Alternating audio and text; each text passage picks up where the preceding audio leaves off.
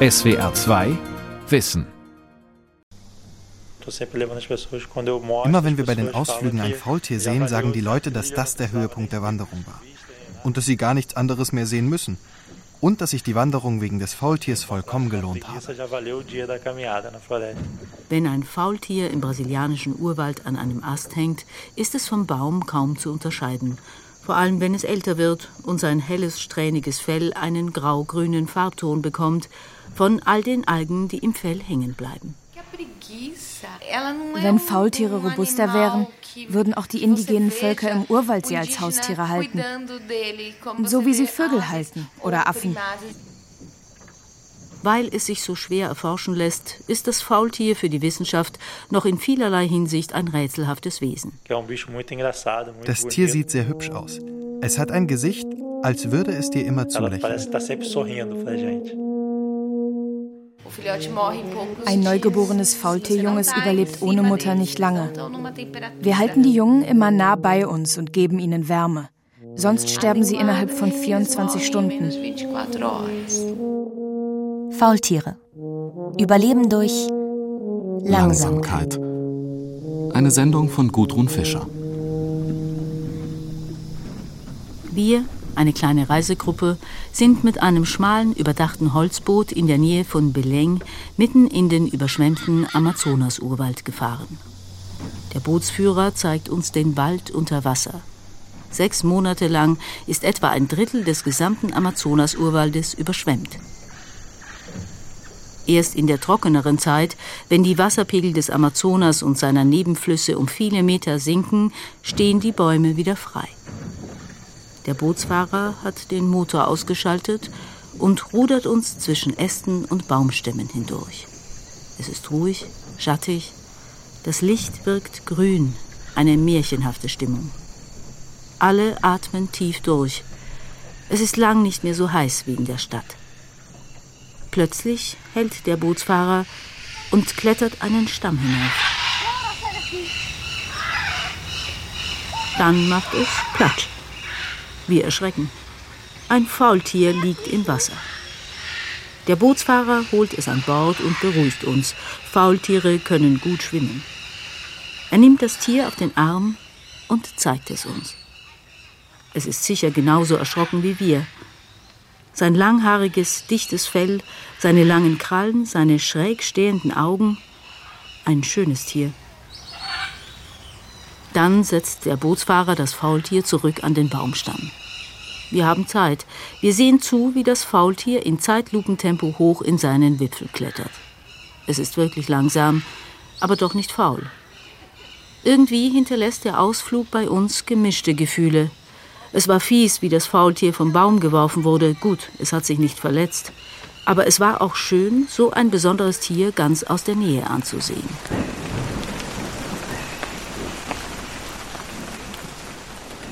Die Amazonas-Metropole Belém liegt am Mündungsgebiet des Amazonas in den Atlantik. In der Regenzeit ziehen jeden Nachmittag dunkle Wolken auf. Windböen fegen die reifen Mangos von den Straßenbäumen. Und dann stürzt ein Starkregen vom Himmel, dem kein Regenschirm gewachsen wäre. Kurz danach brennt wieder die heiße Sonne, als wäre nichts gewesen. Zwei Millionen Menschen leben in dieser tropischen Stadt nahe des Äquators. Vor über 100 Jahren gründete in Belém der Schweizer Naturforscher Emil Göldi das Instituto Göldi. Über 300 Forschende untersuchen im Institut die Flora und Fauna des Amazonasgebiets. Inmitten der lauten Stadt ist der alte Tierpark des Instituts eine grüne Oase.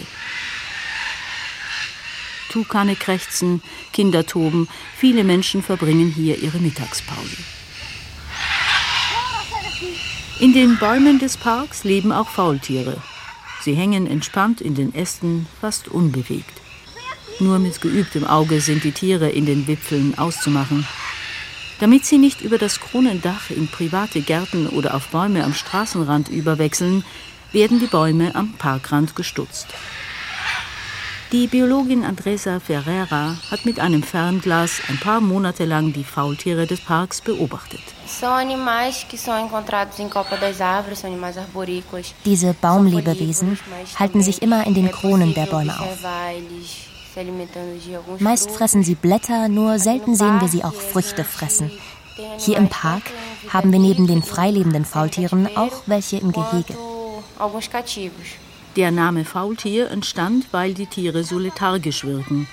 Aber ihre langsamen Bewegungen erklären sich aus ihrer niedrigen Stoffwechselrate. Es ist die niedrigste aller Säugetiere. Das ist Resultat ihrer energiearmen Ernährung, denn Blätter enthalten kaum Kohlehydrate. Sie bewegen sich nur, wenn es warm ist. Bei niedrigen Temperaturen verharren sie lethargisch in den Wipfeln. Nur alle sieben Tage klettern die drei Fingerfaultiere vom Baum, um ihren Darm zu entleeren. Sie haben einen sehr langsamen Stoffwechsel. Um sich am Boden zu entleeren, hilft ihnen die kühlere Bodentemperatur. Dann gerät ihr Darm in Bewegung, was die Verdauung erleichtert.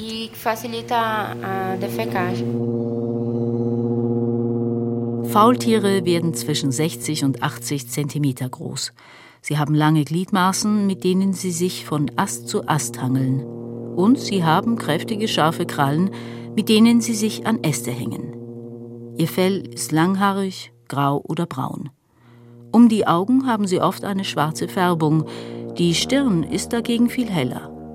Ihre Nase sieht fast aus wie eine Hundenase mit großen Nüstern. Andresa Ferreira schrieb ihre Masterarbeit über das Fressverhalten von Faultieren. In der Fachliteratur heißt es, sie seien Einzelgänger. Allerdings haben wir im Park sehr wohl ein Sozialverhalten beobachtet. Besonders während der Balzzeit, während der Aufzucht der Jungen und auch bei der Nahrungssuche leben sie sozial. Wir haben schon oft Tiere auf einem Baum gesehen, wie sie nebeneinander fressen. So ganz alleine leben sie also nicht.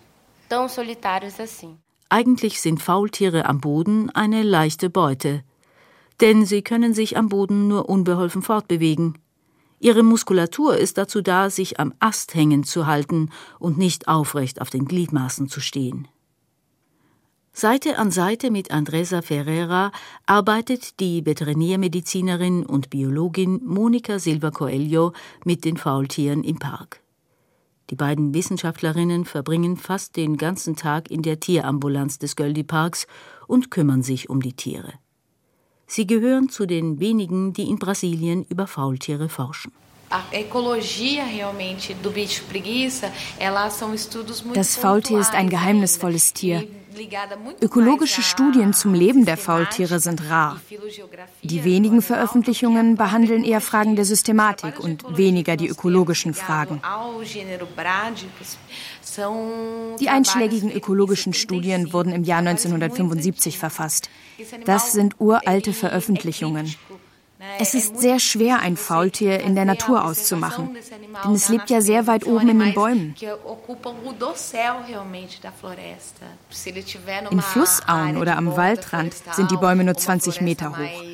Aber mitten im dichten Urwald stehen 40 Meter hohe Bäume.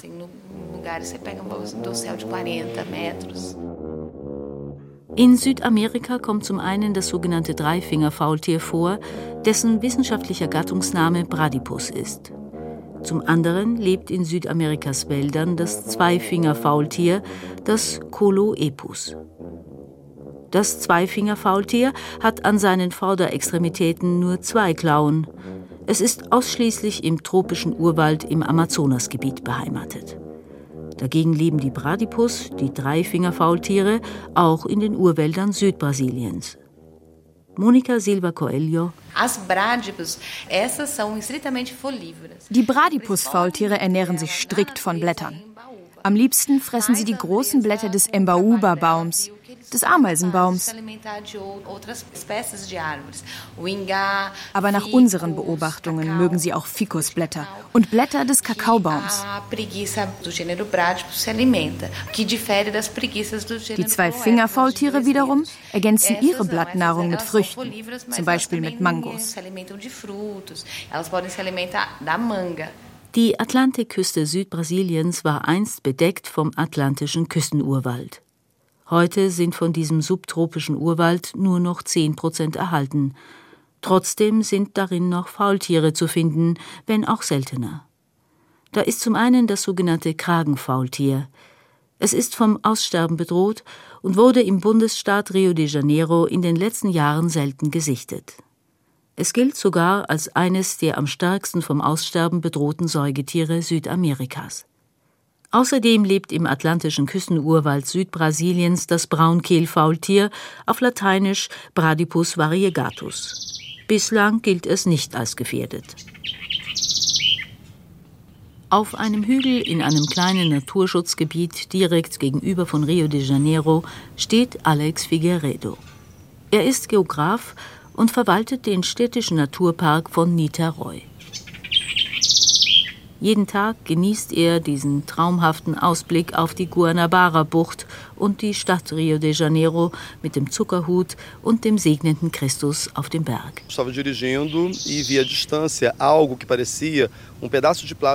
Ich fuhr einmal auf einer Straße und begegnete einem Ding, das aussah wie Plastikmüll, das der Wind herangeweht hatte. Erst als ich etwa 40 Meter davor bremste, sah ich, dass es ein Braunkehlfaultier war, das sich sehr langsam über die Piste bewegte. Ich stieg aus dem Auto und brachte das Tier weg von der Straße. Dazu fasste ich es vorsichtig an den Beinen an. Ich hätte es auch zwischen den Schultern packen können. Es ist Vorsicht geboten denn die scharfen Krallen der Faultiere können verletzen. Weil das Faultier im Urwald lebt, ist sein Fell bedeckt mit einem klebrigen Wachs voller Algen. Es war richtig unangenehm, danach mit meinen klebrigen Händen weiterzufahren. Im Fell des Faultieres lebt ein ganzes Ökosystem.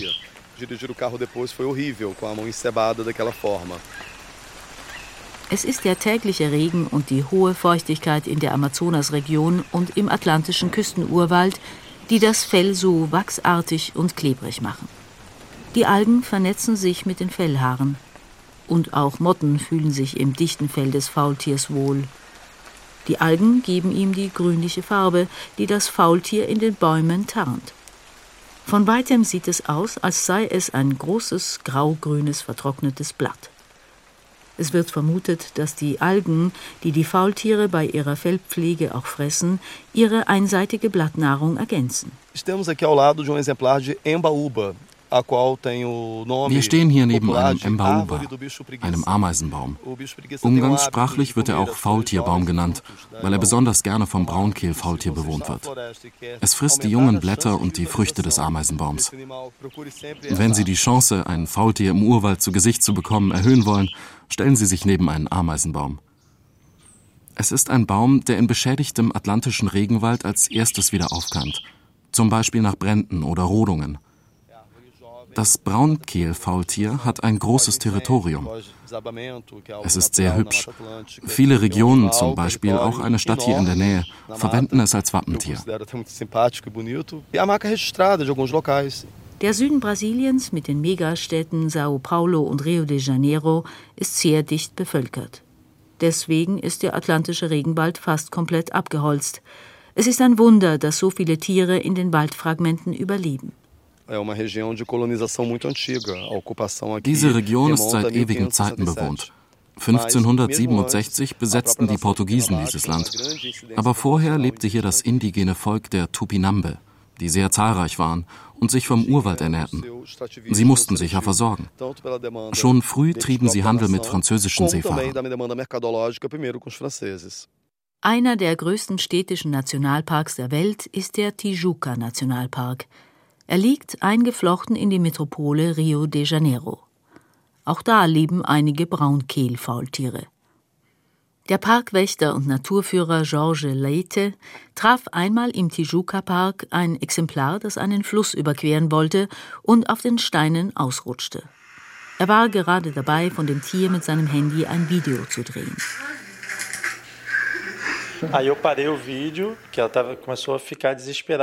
Das Faultier rutschte auf den glitschigen Stein herum und wurde langsam nervös. Da habe ich meine Handykamera ausgeschaltet und bin hingegangen, habe es von hinten am Genick gepackt, damit es mich nicht verletzt, und trug es zu einem Baum. Auch an anderen Orten im Tijuca Nationalpark habe ich Faultiere gesehen, zum Beispiel am Aussichtspunkt Pedra Bonita und an der Pedra Gavea, ganz weit oben am Berg. Einmal kampierten wir im Park, weil wir ein Gebiet erforsten wollten. Da kam ein Faultier in Sichtweite nah an unser Camp heran und blieb auf einem Baum sitzen.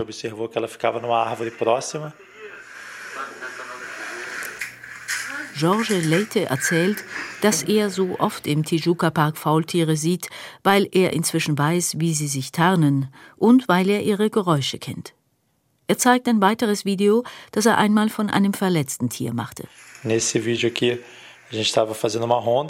Hier auf dem Video sehen Sie das Faultier. Wir machten gerade von der Feuerbrigade einen Kontrollgang und dann sahen wir das Faultier, wie es sich von einem Baum zum anderen hangeln wollte und herunterfiel. Es konnte bei dem Manöver seinen linken Arm nicht benutzen, weil der irgendwie verletzt war. Sehen Sie, jetzt fällt es runter. Als wir später wiederkamen, war das Tier weg. Ich denke, dass es sich berappelt hat. Wir haben später von keinem toten oder verletzten Tier im Park gehört, deswegen denke ich, es hat sich erholt. Die Faultiere hier fallen wirklich öfter mal vom Baum. Aber wir sehen nur das Braunkehlfaultier im Tijuca Nationalpark.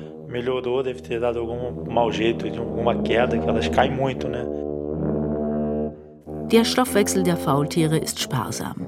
Ihr Magen ist dreigeteilt, die Blattnahrung braucht etwa sechs Tage, bis sie verdaut ist. Trotz ihres dichten Fells sind sie extrem temperaturempfindlich. Die Zweifingerfaultiere haben an der Schulter lange Zotteln. Ihr Haar hat eine besonders poröse Struktur, wahrscheinlich um die Algen einlagern zu können. Die Dreifingerfaultiere dagegen besitzen unter ihrem längeren Deckhaar ein feines, farbloses Unterfell, auch das geeignet zur Einlagerung von Algen. Faultiere gehören zur Unterordnung der Nebengelenktiere, so wie auch die Ameisenbären und Gürteltiere, erklärt die Tiermedizinerin Monika Silva Coelho in Belém, der Stadt am Amazonas.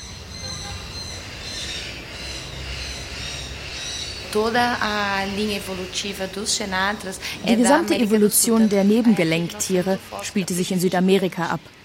Deswegen wurde hier das fünf Meter hohe Fossil eines Riesenfaultieres gefunden. Wir haben es in unserem Museum. Die Verbreitung des Riesenfaultiers ging bis Neumexiko. An den fossilen Funden ließ sich ablesen, dass die Ahnen der Faultiere so groß wie Elefanten waren. Allerdings lebten sie am Boden. Wahrscheinlich hatten aber auch sie, wie alle Nebengelenktiere, dieselbe Strategie, um ihren Feinden zu entgehen. Sie duckten sich oder rollten sich zusammen und versuchten, trotz ihrer Größe unsichtbar zu erscheinen. Sahen sie dann aus wie ein Felsen? In vielen Naturkundemuseen Brasiliens stehen Skelette dieser riesigen urzeitlichen Tiere. Die Faultierjungen kommen schon mit Zähnen auf die Welt. Ihre Mutter produziert nur über einen kurzen Zeitraum Milch. Die Kleinen halten sich an der Mutter fest und auch sie fressen schon bald Blätter. Sie leben noch lange Zeit in der Nähe der Mutter. Die sechs Monate alten Jungtiere, die wir hier pflegen, wären eigentlich noch bei ihren Müttern. Viele der zehn Jungtiere, um die sich die beiden Wissenschaftlerinnen kümmern, wurden winselnd unter einem Baum gefunden. Wenn sie nicht sofort Futter und Wärme bekommen, sterben sie. Das Weibchen zeigt dem Jungen im Urwald, wie es später zurechtkommen kann. Es lässt das Kleine am Baum alleine und beobachtet es. Es zeigt ihm, welche Blätter die besten sind und wie es die Blätter erreicht.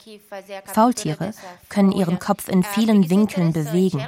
Sie hängen kopfüber oder strecken sich weit aus. Das alles zeigt das Weibchen dem Jungtier. Faultiere besitzen bewegliche Brustwirbel und können ihren Kopf um 270 Grad drehen. Sie sind zwar schlechte Läufer, aber ausgezeichnete Schwimmer.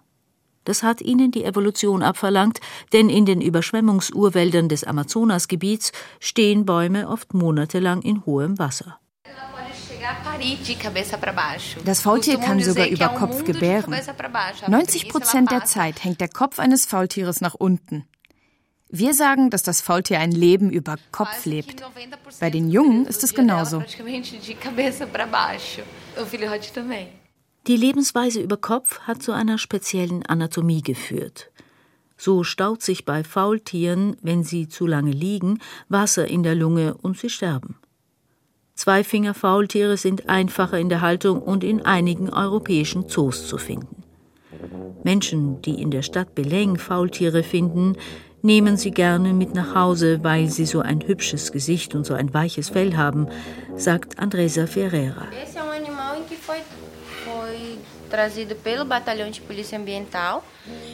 Dieses Tier hat die Umweltpolizei zu uns gebracht. Wahrscheinlich war es als Haustier gehalten worden, denn schauen Sie, die Krallen sind mit Nagellack rosarot bemalt. Viele Leute denken, die Klauen sind Nägel, wie bei Menschen. Doch unter der Hornschicht der Klauen führen Blutgefäße entlang, denn es sind die Finger. Die Tiere verlieren viel Blut, wenn die Klauen beschnitten werden. Sie haben große Schmerzen und können wegen des Blutverlusts sterben.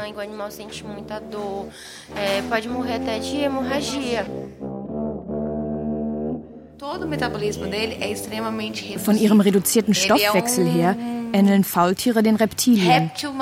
Je besser die Umweltbedingungen, desto besser überleben sie. Wenn die Temperaturen zu niedrig sind, hören sie auf zu fressen und können sich nicht mehr entleeren. Tagsüber legen sich Faultiere wie Reptilien in die Sonne, um sich aufzuwärmen. Sie brauchen mindestens 24 Grad Celsius Tagestemperatur. Deswegen ist der Faultierraum geheizt. Nachts sinkt ihre Körpertemperatur ab. Trotz ihrer Größe und Langsamkeit ist das Verhalten und die Biologie von Faultieren wenig erforscht. So kam in einer der wenigen aktuellen Studien heraus, dass Faultiere in der freien Natur nur etwa neun Stunden am Tag schlafen. Früher hieß es, sie würden 16 Stunden am Tag schlafen. Doch das gilt nur für Faultiere in zoologischen Gärten. Monika nimmt ein Faultierjunges auf den Arm. Das ist ein Männchen. Er hat auf dem Rücken viele größere Zeichnungen. Alle Faultiere dieser Art haben auf dem Rücken jeweils ganz eigene Zeichnungen in Form hellerer Fellflecken. Die Flecken sind individuell verschieden. Sie sind charakteristisch, wie ein Fingerabdruck. Im Goldie Park in Beleng läuft eine Art Experiment der Faultierhaltung. Es geht vor allem um kleine Dreifingerfaultiere. Sie sind viel empfindlicher als Zweifingerfaultiere, die in Europa in vielen Zoos zu sehen sind. Für die sensiblen Dreifingerfaultierjungen im Göldi Park wurde ein eigener Raum so eingerichtet, dass sie sich darin wohlfühlen. Überall hängen Äste und frische Blätter. Die Temperatur ist so wichtig für diese Faultierart, dass wir einige Individuen hier im Saal haben, wie den Frank, der sich an das Deckenlicht klammert, sobald es angeschaltet ist.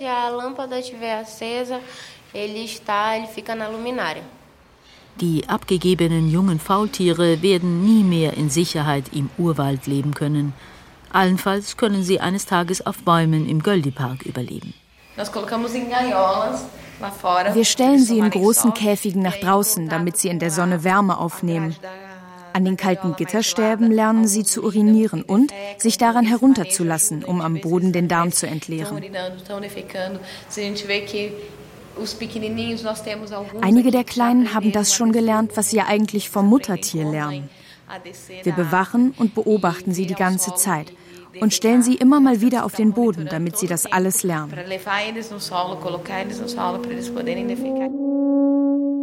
Leider sind schon viele abgegebene Jungtiere gestorben, besonders die jungen Dreifingerfaultiere, bedauern die beiden Spezialistinnen. Ihre Pflegearbeit ist mühsam.